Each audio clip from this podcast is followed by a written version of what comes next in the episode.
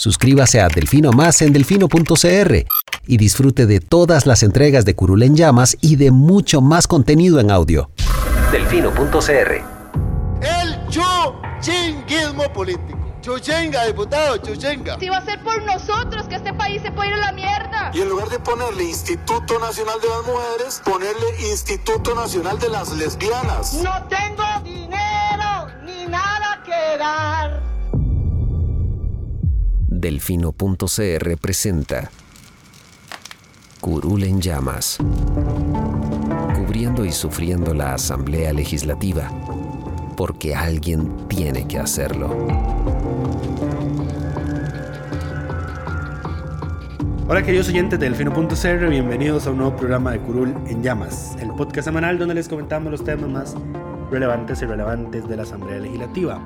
Les saluda Luis Marigal desde el 10 de diciembre del 2021, como siempre en compañía de... May. Espero que todas y todos estén bien. Los temas para esta semana, vamos a hablar del ausentismo que se ha incrementado ya no solo en el plenario, sino también en comisiones y en jefes, en la reunión de jefes de fracción. Después el proyecto de empleo público que ya fue aprobado en primer debate y regresará a consulta a la sala constitucional. No regresó. Eh, ya, sí, ya está ahí. Bueno, hay que ver si ya enviaron el expediente, pero va, va en camino para la consulta, la nueva consulta a la sala. Eh, también del proyecto que más bien sale de la consulta con un dictamen negativo de parte de la sala diciendo que es inconstitucional por el fondo eh, el proyecto de patrocinio del, del CORES a los deportes. Y empecemos por las ausencias. Creo que esos son los temas. ¿Sí? El lunes se rajaron. El lunes, ¿qué pasó? Lunes había pro, eh, convocadas cuatro sesiones de órganos legislativos. No se realizaron tres. Por no, ausencia no hubo plenario y dos comisiones. No hubo plenario y dos comisiones. Y la comisión que sesionó solo sesionó así como, nada, pasar lista. No hay temas en la agenda, vámonos. Es Interesante. Que, terrible, eh, empezó el mala cosa el lunes con la Comisión de la Mujer, que no tuvo sesión a pesar de que habían convocado a eh, representantes del movimiento Me Pasó en la UCR, representantes del colectivo feminista del TEC y miembros de la FEUNA. O sea, las, la representación estudiantil era sobre temas de acoso. Hace Ajá. algún tiempo la asamblea está muy preocupada por este tema. Ya parece que perdieron el interés y las dejaron eh, plantadas. No llegaron a la sesión Ivona Cuña, José María Villalta, Paola Valladares y Aida María Montiel, de esta última que sabemos que tiene incapacidad médica, que se vencía este jueves. Que esperemos eh, que se encuentre bien y regrese a partir del lunes de nuevo a la asamblea. Sí, porque se necesita su voto en empleo público. Bueno, el gobierno bueno, no necesita su voto en empleo Pero de público. aquí a que se vote empleo público, faltarán unos tres meses. Ah, sí. Pero bueno, eh, ¿las dejaron entonces plantadas? ¿Fueron para nada o lograron hacer algo? No, eh, cuando tienen, es, es interesante porque en, cuando hay audiencias convocadas en comisión, es cuando hay más posibilidades de que no haya quórum. Entonces lo que han desarrollado es la técnica de las sesiones de trabajo en las que se levanta acta, se hace transmisión por YouTube y toda la cosa. Y luego esa minuta se adjunta al acta de la sesión de la comisión del, del de la siguiente sesión de comisión formalmente que, que se haga formalmente. Eh, entonces ahí va a estar eso. Luego no sesión en plenario, faltaron eh, solo había 36 de 38 necesarios. Es muy gracioso porque al inicio sale doña Silvia como eh, con cara de profunda decepción y antes de apagar su micrófono dice qué barbaridad. es que se han descarado, o sea, las ausencias han aumentado este, este último... Lo que da cólera es que no le avisan a uno. No solo no le avisan, no, no, le, no le avisan a los 36 que sí llegaron. Yo apreciaría ejemplo. que me digan, el lunes no vamos a llegar y así yo saco la tarde y me voy a hacer compras. Digamos. Pero es que era esperar, semana corta. No hay feriado, no importa, se lo dieron libre. 21 diputados se dieron libre el día del Oiga, plenario. como si no les bastara con tener una, una semana laboral de cuatro días. Además. Ahora, bueno, se te van a enojar porque van a decir que ellos los viernes siempre andan de gira visitando No se los creen ni ellos. Pero bueno. Me, eh, menos ahora que están en campaña electoral. Las giras para andar haciendo yo, actividades yo estoy seguro que están no de las, gira. No, las, las, giras para hacer actividades proselitistas no te las compro como trabajo legislativo. No les pagan por ese día, eso es cierto. Eh, no, estoy seguro que, di, como el uso de la gasolina es medio discrecional, estoy Es seguro que habrá algún, discrecional. algún vivazo que la use para fines ilícitos. Pero bueno, no solo eh, la Comisión de la Mujer, ¿cuál otra comisión fue la que no pudo sesionar? La comisión de nombramientos. Que No, la comisión de nombramientos sí sesionó. Esa fue la que, La que tiene- no sesionó fue la comisión de Punta Arenas. Y que tenía pendiente nada, probablemente. no sé. Que no- no, audiencia no tenía. Eh, faltaron Melvin Núñez, que es el que la preside. Franji Nicolás, qué sorpresa. Víctor Morales. Franji ya está de vuelta. Eh, Recordemos que la operaron. no, sí, pero eso fue después, sí. Después nos dimos cuenta que es que tenía apendicitis y lo operaron. Eh, faltó Víctor Morales, pero lo con lo de Víctor Morales es, es interesante.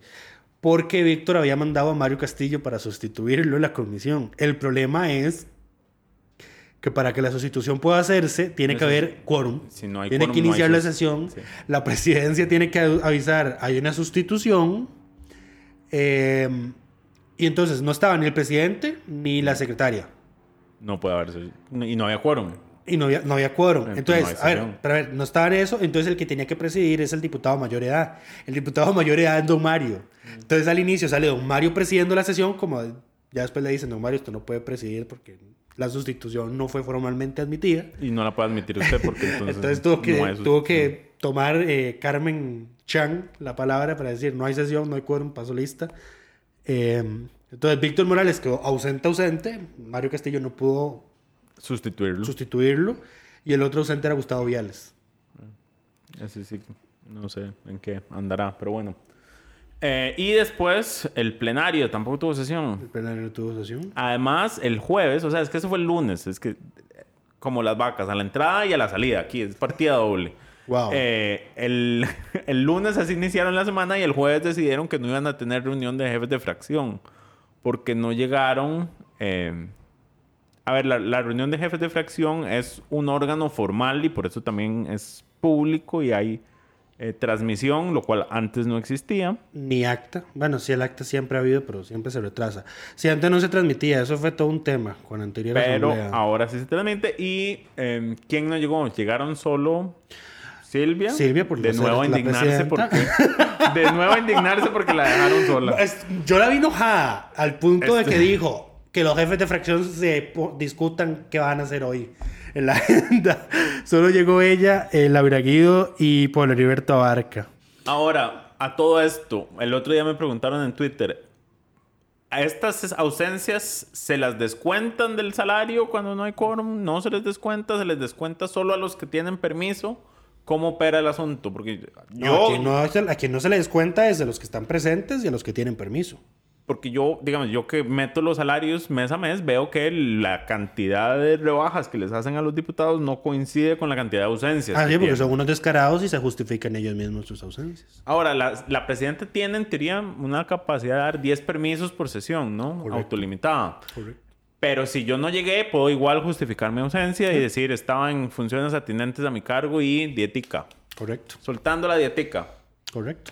Fue esta semana que, que, que, que Villalta tuvo justamente un- una controversia en redes sociales porque primero le tiraron por estar en plenario. Yo no entendía ese hate, honestamente. Decime Villaltalover, pero yo no entendía el hate. El MAE pidió permiso y aún así fue al sesionar. Correcto. Pero este es otro tema, porque el permiso es preventivo. Eh, si yo llego, igual me pagarían la dieta. Yo creo que el MAE lo que había en realidad pedido era permiso para retirarse antes. Correcto. Que a ver, es lo que el reglamento dice debe hacerse. Porque todos se retiran antes y no pasa nada. Exacto. El reglamento dice que el diputado que se retire sin permiso de la presidencia pierde la dieta. Correcto. Pero Eh, bueno. Nadie aplica eso. Porque, y esto, aquí viene el tweet que yo le ponía a doña Silvia. eh, después de que no hubo quórum el lunes, creo. El lunes, ¿sí? Que yo le decía a doña Silvia, ya deberíamos Empezar a bajar dietas. No, no, no solo. Sí. El, a ver, sí, el lunes porque habían faltado. eh, no, eso fue el martes. El martes porque Pablo Heriberto y Welmer se ausentaron convenientemente minutos antes, faltando la votación de empleo público. Se retiraron. Entonces yo le decía, bájale la dieta. Con el 105 del reglamento, creo que es el que dice que ningún diputado que está presente en la discusión de un asunto puede retirarse cuando se vaya a votar. Eh, pero además yo le decía a doña Silvia que ya es hora de que en el acta se consigne el momento en el que entra y sale los diputados. Correcto. Que ahorita no- ustedes- no, consta. Si ustedes leen las actas de juntas directivas de cualquier otro órgano de la administración pública, van a ver que son transcripciones literales y vienen interrupciones de sale el Entró, directivo salió, tal, ajá. entra el directivo tal. Eso, Debería ser una a ver, ya sabemos quiénes son los descarados que llegan al inicio de la sesión para que los pongan ausentes, presentes y se van. Correcto. Eh, pero eso es como, a ver, esto es como, me da risa porque salió un estudio de que eh, confirma Que confirma lo que ya sabemos. confirma científicamente de que los millonarios de todo el mundo se han hecho más millonarios en los últimos años y que la gente está de más bajos recursos no ha salido de, de ese- de eso. Todos sabemos eso, Ajá. pero ahora hay un estudio que lo confirma. Vos lo que Entonces, querés es un todos acta que confirme exacto, lo que sabes. Exacto. Todos, todos sabemos que hay ciertos diputados descarados que llegan, los ponen presentes y se van, pero ocupamos el acta para respaldarlo. Correcto. exponerlo. Correcto. Para Ahora, decir, mira, cuando esta persona estaba hablando, apenas iban 10 minutos de sesión y Pedro ya se había ido. Ya salió, exacto. Es que ahorita no tenemos el momento. Sabemos Exacto. a partir de la primera votación. Exacto, porque no enfocan las puertas. En la, en la asamblea solo se enfoca la persona que hace uso de la palabra, entonces no sabemos cuándo se va. Correcto. Pero eh, hablando de asistencia, esta semana publicamos también una nota eh, especial sobre la asistencia en los meses de octubre y noviembre de las seis personas que tienen eh, aspiraciones presidenciales en este momento. A se le mete el agua y dice, no, quiero hacer una nota de esas estadísticas, pedite la información. Y yo, ok. Lo que pedimos, en realidad la, la información la tenemos porque la asistencia siempre la llevamos. Lo que no, pe- lo que no pedimos son los permisos. Correcto, lo que pedimos en esta ocasión era saber si... De hecho, eh, es un disclaimer que ponemos siempre en la nota sobre asistencia. No pedimos información sobre permisos porque ellos pueden ellos se cualquier cosa. Eh, Pero bueno, varios de estos candidatos habían dicho que, el, que iban a pedir permiso sin goce de salario eh, cada vez que se ausentaran para temas electorales. Entonces mandamos a preguntar si en octubre y noviembre eh, los diputados, eh, estos seis, habían pedido permiso sin goce de salario en estas fechas. Solo tres permisos se pidieron sin goce de salario para ausentarse del plenario. Estamos hablando del plenario legislativo. Dos veces lo pidió José María Villalta y en una ocasión Eduardo Cruxan. En todas las demás ausencias, los diputados eh, no pidieron permiso sin goce de salario, o sea que si justificaron su ausencia, recibieron su dieta. ¿Qué encontramos? Bueno, que en, octubre la asistencia estuvo bastante alta. José María Villalta, Shirley Díaz, Walter Muñoz y Omar Rodríguez. Eh, todos estos son ya sea candidaturas presidenciales o a la primer vicepresidencia. Eh, llegaron al 100% de las sesiones. Eduardo y Welmer son los que más se ausentaron, pero estuvieron en casi todas, una y dos, digamos, ausencias cada, cada uno respectivamente. Pero ya en noviembre, Welmer llegó al 44% de las sesiones, estuvo en el 14% de las votaciones y su salario de noviembre fue solo 300 mil colones menos, o sea, un 10% menos de la dieta y gastos de representación que se les paga usualmente, que son 4 millones bruto, es decir, eso no es lo que reciben, tienen rebajas adicionales, eh, pero bueno, solo un 10% se les rebajó a pesar de que llegó solo a un 14% de las votaciones del plenario y a menos de la mitad de las sesiones. O sea que ahí... Eso fue en octubre. Eso fue noviembre. Noviembre. No, ya en noviembre estábamos en, en época electoral. No, en época extraordinarias. extraordinaria, sí, correcto. Sí, eso no tiene sentido. El ma- o sea, tiene que haberse justificado las ausencias. Él se ha, justificado absolutamente todas sus ausencias y ha seguido recibiendo su salario casi íntegro. Terrible. Y, Eh, ¿quién y más? sí, ese es el caso más, más significativo. El otro es don, don Eduardo Cruxian, pero bueno, la diferencia también es abismal entre los dos. Eduardo llegó al 72% de las sesiones. Eh, y estuvo en por lo menos 54% de las, de las votaciones. Y su salario en noviembre fue completo. Completo, lo tenés ahí. Sí. Entonces también él se justificó todas sus ausencias a estas sesiones y a las que hubiera tenido en, en comisiones. Era jefe de fracción. Eduardo es jefe de el- fracción, El jefe, el jefe no es Carlos Avendaño. No, él es el jefe de fracción. Ahí está. Sí, él es el jefe. Él se ahí está, el, ahí está el tema. Él se justifica solo. Correcto. Em, pero bueno, el otro, ah, podemos ya hablar, hacer un paréntesis para hablando de ausencias, porque el otro, esta semana hubo una controversia en redes sociales, porque Pablo Heriberto Abarca intentó hacer una denuncia pública eh, De que la presidenta Elise se ausenta mucho. diciendo que la presidenta Lice se ausenta mucho eh, y que ya tenía varios meses fuera del país y, y no sé qué más. Él, él muy, como siempre, tan afanoso, denunciando públicamente toda, toda la, todas las faltas del gobierno, ¿verdad? Y... eh, Le fue como un quebrado porque resulta y acontece Dale, dale. que el- la, doña Irene Cañas, la presidenta Alice, tuvo que publicar un comunicado explicando por qué es que sale del país. Reveló lo que la nación puso hoy como un drama familiar. Parece que el que se te muera el hermano y deje huérfano a su Si no fue el mejor hijo calificativo. y tengas que viajar a Panamá a hacer los trámites de la adopción o de asumir la patria, Patria potestad, potestad. es un drama familiar. No, no, no fue la Mm, mejor sí. forma titular. En fin, eh, quedó como quedó mal parado. Quedó mal parado, pero no, solo eso. No, no solo eso, porque entonces fuimos a revisar, ok, eh, Pablo Heriberto tan preocupado Quedó mal por- parado y bueno, Pablo Heriberto, ¿qué has hecho vos por las ausencias de Pedro Muñoz? No, ¿qué has hecho vos por las ausencias de todos? Todo tu partido. Publicamos cuánto se ha ausentado desde que él es jefe de fracción, porque el jefe de fracción firman los permisos también. Eh, y di, tenemos diputados que varios meses consecutivos no llegan al... Bueno, Pedro es el caso más, más significativo, pero en agosto Pedro llegó al 10% de las votaciones.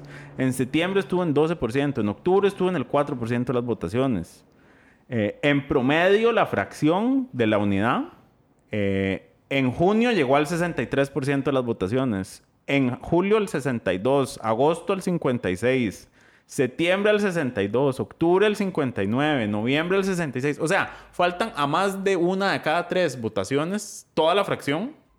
Y, y él anda quejándose por las ausencias de, de otras personas que no son su responsabilidad.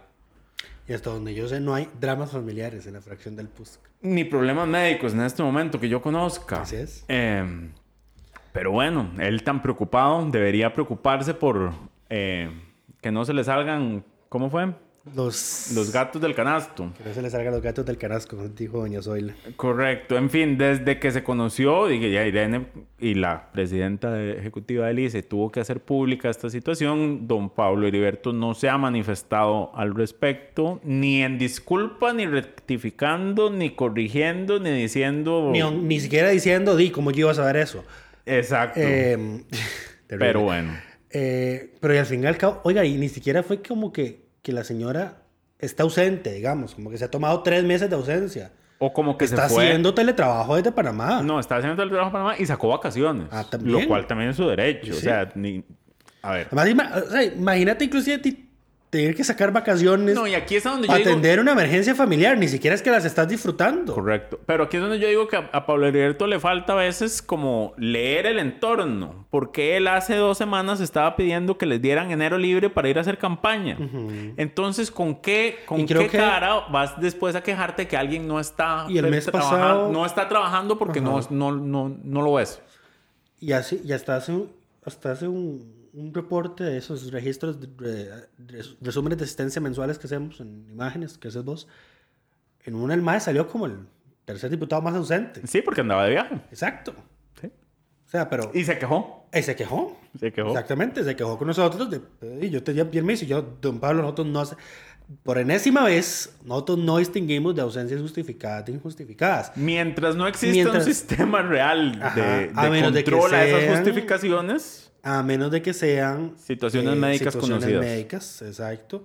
Habrá que ver cómo le, da, cómo le va a Frankie este mes. Pero y si sale entre las más ausentes, saldrá con el asterisquito que le pusimos el mes pasado a, a A Aida Montiel por su no incapacidad estuvo, médica. correcto. Exacto. Y si doña Aida vuelve a salir este mes como las más ausentes, también habrá que ponerle eso.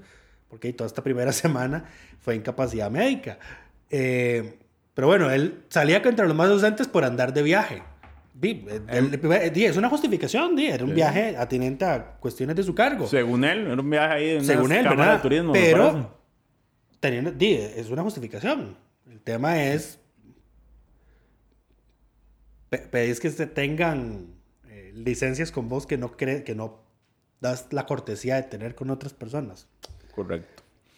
Ahora, Eh. si lo querías, lo, si lo que querías, a ver, si hizo esta movida porque nosotros no le justificamos el- el- esas ausencias en esa imagen, Creo que el- Yo te he dicho, Terrible. Le, le falta leer el contexto. le salió muy mal, digamos. Terrible. Habrá que ver es cuando responda. eh, esperemos que piense Ah, yo- pausadamente cómo Yo va a entiendo responder y que se a él le importe mucho la situación económica del INSE, pero di, patear a una señora que está teniendo una emergencia familiar No, y que no ha dejado de atender y sus que no ha obligaciones. dejado de atender sus obligaciones. Solo porque ha tenido que salir a Panamá para Si atender alguien esta decía, situación. pero es que por teletrabajo no se debería atender la empresa pública más grande de Centroamérica. Yo, ¿Por quién dice, quién dice que no se puede?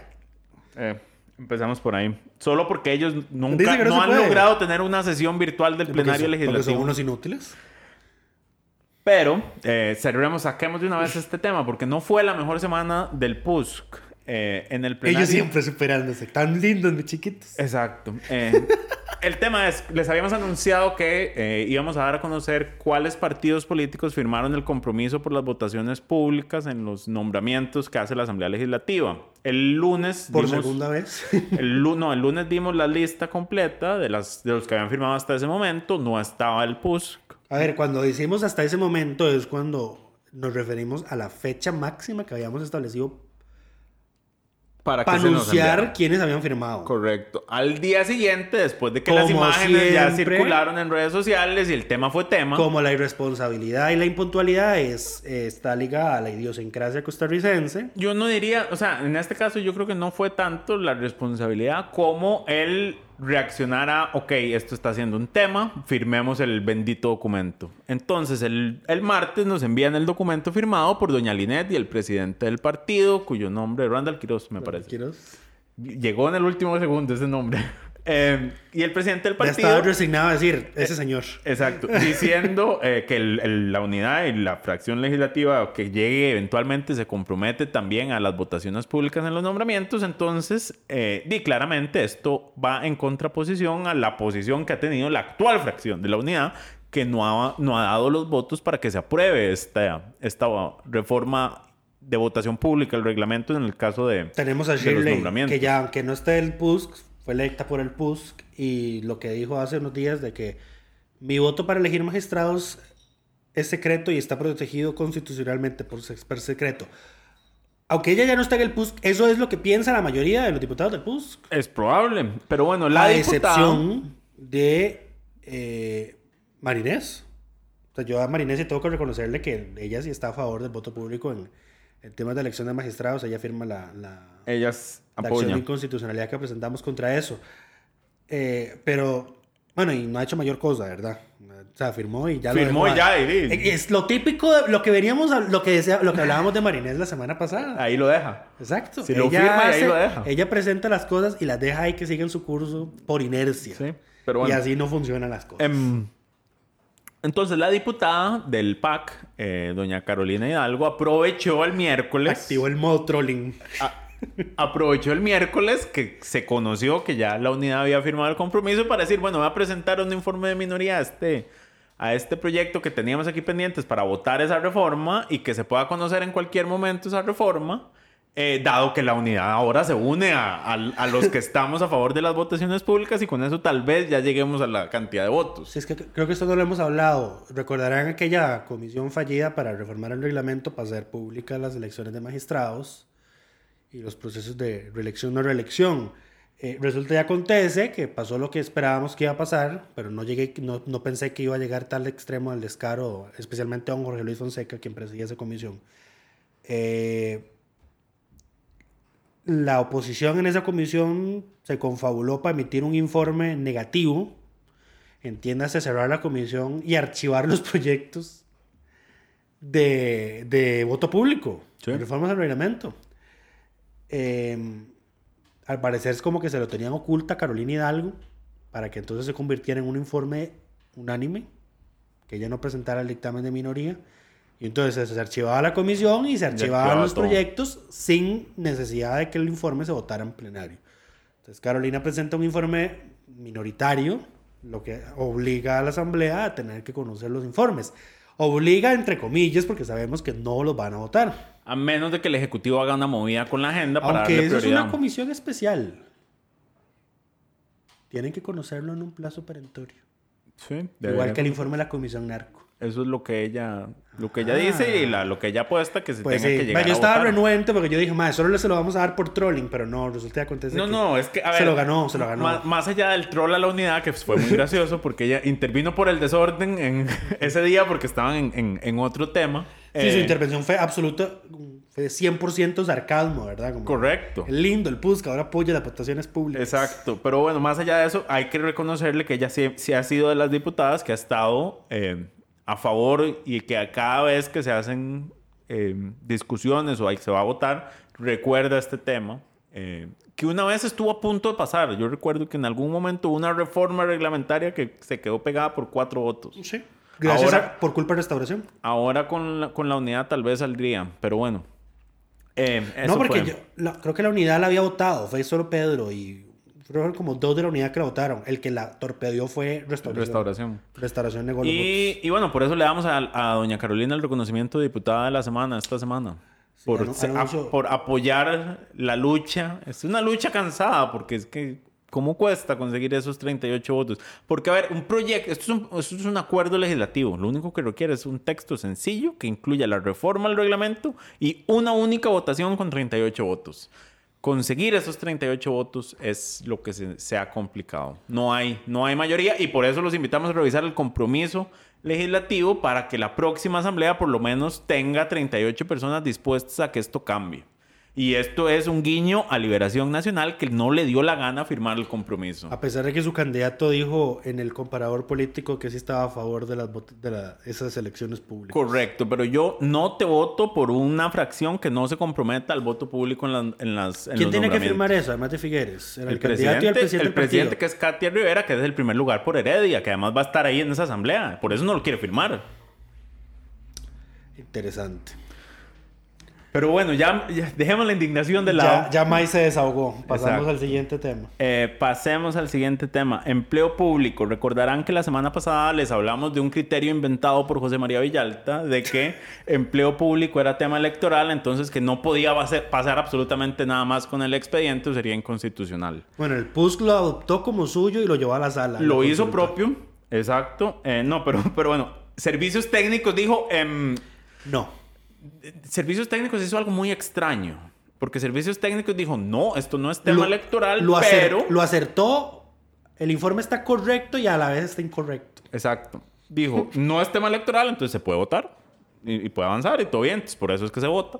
Pero además agregó una coletilla que dice, pero el tribunal dice que toca su in- independencia y autonomía, entonces requiere, autonomía administrativa. requiere 38 votos.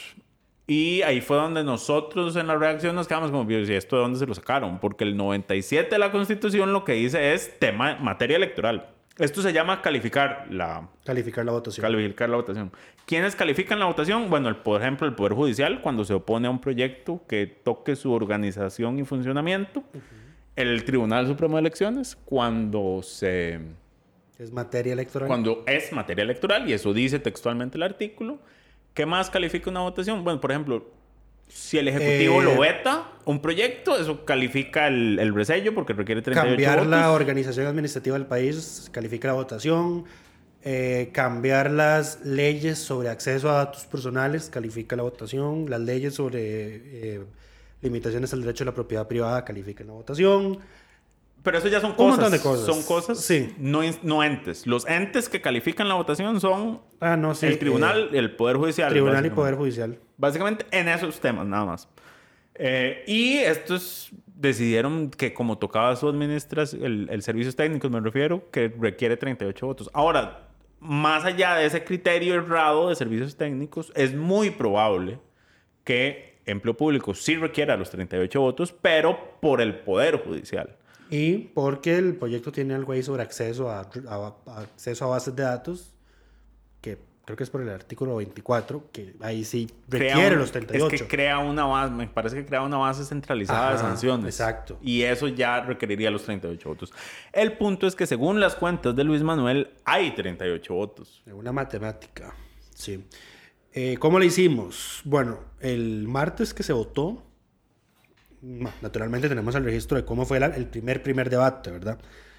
Eh, entonces, comparamos ambas columnas, ambos registros de votación, Y sacamos quiénes variaron el voto, quiénes estaban ausentes y llegaron a votar y quiénes habían votado y se ausentaron.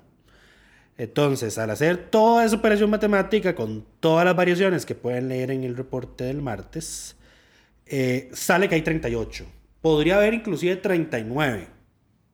Y podría haber inclusive 40. Aunque yo dudo mucho que Melvin Núñez vote este proyecto. Eh, hay dos diputados que han faltado a las dos votaciones. Ivona Cuña y Melvin Núñez. Entonces no sabemos cuál es la posición. Restauración votó a favor del proyecto. Welmer se ausentó, como habíamos dicho, y dijo que votaría en contra. Eh, sí. Sí, aquí estoy los que los que se ausentaron esta vez y ya habían votado antes, estoy infiriendo que van a mantener ese voto. Pero estamos hablando de Aida y. Doña Aida y. Ivonne. Aida y María Vita. Aida, Aida y Marevita. A ver, de los que votaron a favor pero se ausentaron, María Vita y Aida. Ajá. Esos son los dos votos que lo llevaría la votación de los 36 a los 38. De los que votaron en contra y faltaron, ahí sí son un montón. Araceli Salas, Oscar Cascante, Pablo Heriberto, Frangi, David Gurzón, Daniel Ulate, que ya lo había votado en contra. Yo no sé si todos lo habían votado en contra. Wilmer Ramos, Floria Segreda y Shirley Díaz. Shirley, tanto que habló por el proyecto y se presentó a la votación. Eh, ausentes en la primera que, habían llegado, que llegaron a votar en contra, Eric Rodríguez y Drago Dolanescu. Eh, y ausentes en la primera que llegaron a votar a favor, o sea que fueron votos, eh, votos que ganó el proyecto, por así decirlo, Otto Roberto Vargas, Nidia Céspedes, Erwin Macís, José María Guevara Navarrete, aquí lo incluyo porque él está sustituyendo a eh, Rodolfo Peña, que en paz descanse, que se había ausentado en aquella votación, Paola Valladares y Luis Antonio Aiza. Eh, cambiaron el voto. Marinés Solís pasó a estar en contra a favor y Enrique Sánchez pasó a estar a favor a en contra. Sí. Él había anunciado que votaría en contra por el tema de la objeción de conciencia. Sí, entonces, el proyecto pasó a tener eh, la primera primera había quedado 32 a favor, 15 en contra. Esta vez obtuvo 36 a favor, 8 en contra.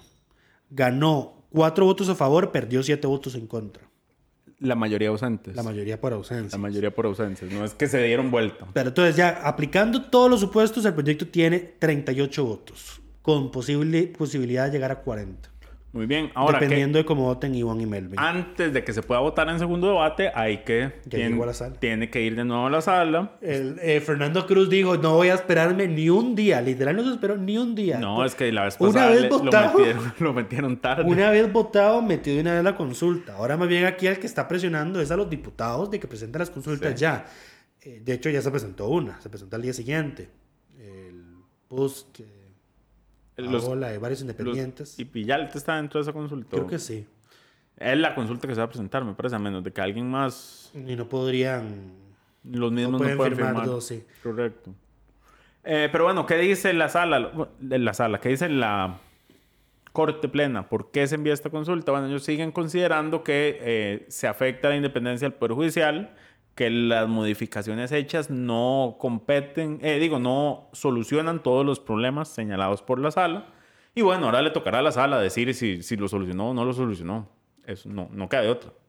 Eh, nuestro pequeño Senado, eh, como siempre, carga con las responsabilidades más grandes de este país eh, y en este caso, eh, en un tema que divide sectores, eh, decidir si llevan razón la Corte y los diputados que se están oponiendo al proyecto o si tenía la razón la Comisión de Consultas de Constitucionalidad que las modificaciones hechas, que básicamente lo que hacían era sacar del ámbito del servicio civil y Mideplan todas aquellas cosas atinentes a poderes de la República, instituciones autónomas y organismos con autonomía eh, y, e independencia de, de segundo y tercer grado, que esto incluye municipalidades, universidades y demás, eh, que ellos mismos fueran los que manejaran el- el- la escala de empleo público, los salarios de empleo público, para aquellas funciones que son atinentes, digamos, a, a las instituciones vía constitución.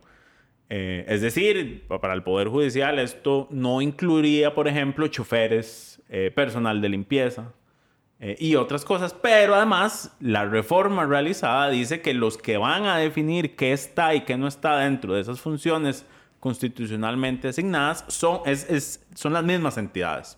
Entonces yo realmente el reclamo y la indignación del Poder Judicial no lo logro comprender por completo. Eh, pero bueno, habrá que ver qué dice la sala al respecto de este tema. Ya la consulta de la Corte está cursada, ya la, corte, la sala mandó a pedir el expediente certificado del proyecto y una vez llegue empieza a correr el plazo de los 30 días para que la sala resuelva. Ahora, estábamos hablando fuera de micrófonos que ese plazo de 30 días es solo para resolver, porque en realidad el- los proyectos cuando se van a consulta usualmente se pausan mucho más tiempo, porque desde que se presenta la, la consulta hasta que el fallo completo llega a la asamblea, que es cuando se puede volver a, a a continuar con el trámite legislativo, pasan dos, tres, tres meses, A más inclusive. Entonces, esto, por eso decimos que... El proyecto aquel de patrocinio, el primer proyecto de patrocinio de... ¿Ese ya llegó? Eh, que sí, ya llegó. Porque yo después hice una nota explicando qué fue lo que pasó. Con... Pero fue- duró... Duró meses. Estuvo un buen rato pegado. Sí, duró meses de meses. Eh, y de hecho, el de primero de empleo público también tardó bastante, al punto que Al punto que Albino Vargas- Albino reveló que Silvia Hernández había llamado al presidente de la sala a decirle como, Entonces- suelte, suelte la vara. Entonces, ¿cuándo vamos a poder avanzar con esto? Suelte la vara. No, bueno, no. esto pasa cuando todos los magistrados quieren poner notas y votos salvados y toda la carajada en sus resoluciones. Exacto. Eh, un voto que pareciera menos complicado es el que se emitió esta semana sobre el proyecto de patrocinio. Eh, patrocinio de licor en el deporte, porque fue unánime y solo hay una nota de Ana María, Ana María Garro. Correcto. Eh, la sala volvió a decir que el proyecto es inconstitucional, ya no por la forma, por procedimiento, sino por el fondo. Y por lo que dijo en el por tanto y por lo que citó el tribunal en el comunicado de prensa, parece que no va a ser posible que en este país eh, las vallas alcohólicas puedan patrocinar el deporte para menores ni para mayores de edad. Yo estaba pensando este tema, porque mira, esto me parece.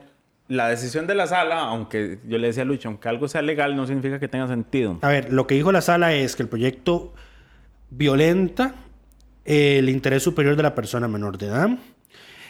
Em, representa una grave afectación a la... No, esto, lo, esto fue de la consulta. Viola el principio de razonabilidad. Viola el principio de progresividad de los derechos humanos. Viola el artículo 25 de la Convención Iberoamericana de los Derechos de los Jóvenes. Y omitió referirse sobre si viola la Convención Belén do Pará y la Convención sobre la eliminación de todas las formas de discriminación contra la mujer. El, y violación al principio de la reserva legal tributaria. Esto sí que yo no entendí por qué lo metieron, pero.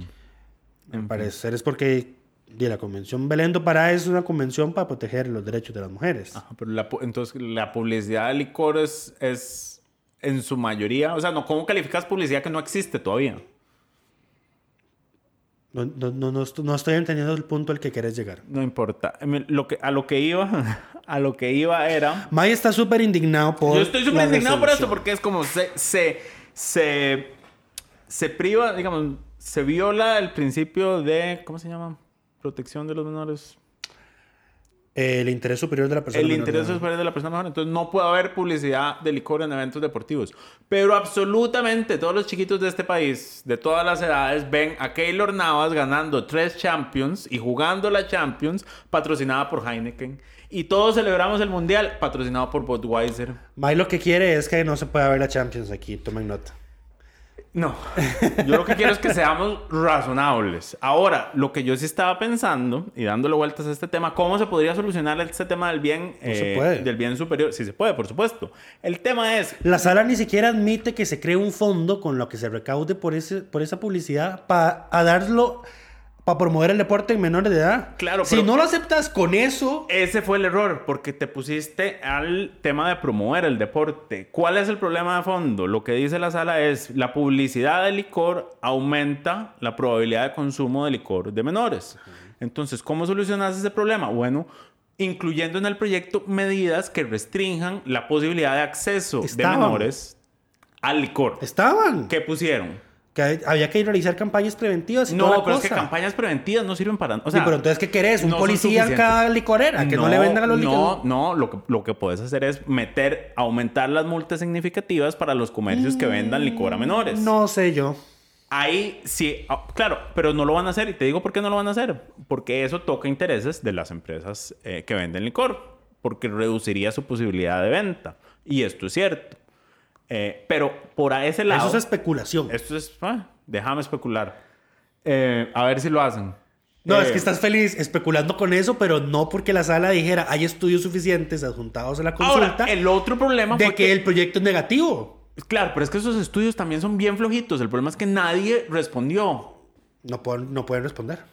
Alguien pudo haber metido una coadyuvancia, alguien pudo No haber dicho puede- algo a favor del proyecto. No hay coadyuvancias en las consultas legislativas. ya No hay nada que hacer. No. Y todas las instituciones se manifiestan en contra. ¿Cómo es que no consiguen a nadie que hable a favor?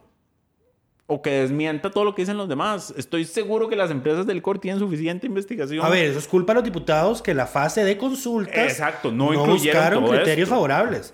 Pero es que todas las instituciones técnicas se pronunciaron en contra. OPS, OMS, la UNICEF, el PANI, INAMU.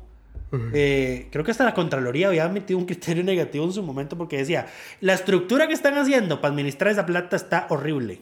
Ah, sí, pero eso era por el tema de que Luego la lo plata se le pasaba al, Sí, al luego lo- Comité Olímpico. Creo que luego lo arreglaron, pero aún así. Medio la arreglaron. eh, Pero bueno, la única forma en que yo creo que- insalvable. yo- la única forma en que yo creo que esto pasaría sería poniendo medidas severas a la venta de licor. Porque el problema es el acceso al licor. Sí, no creo. el acceso a la publicidad. No creo porque para, bajo esa lógica también se permitiría la publicidad en el, del tabaco. Eso es Y distinto. ya la sala ha dicho que no es inconstitucional la prohibición de la publicidad del tabaco. Eh, yo lo veo imposible precisamente porque la sala dice esto es, no solo es inconstitucional, es inconvencional. Porque dice que viola la Convención Americana de los Derechos de los Jóvenes que Costa Rica eh, introdujo a su ordenamiento jurídico en la administración de Oscar Arias. Somos un país imposible. año 2007. Eh, y esa convención lo que dice es que obliga al Estado a tomar medidas de prevención contra el alcoholismo, no a promoverlo como supone la propuesta de ley. Bueno, eh, eso es todo por esta semana. Terminamos. Wow. Esperamos que todas y todos estén mejor que Lucho. Mejor que vos con tu por ese macho. Bueno.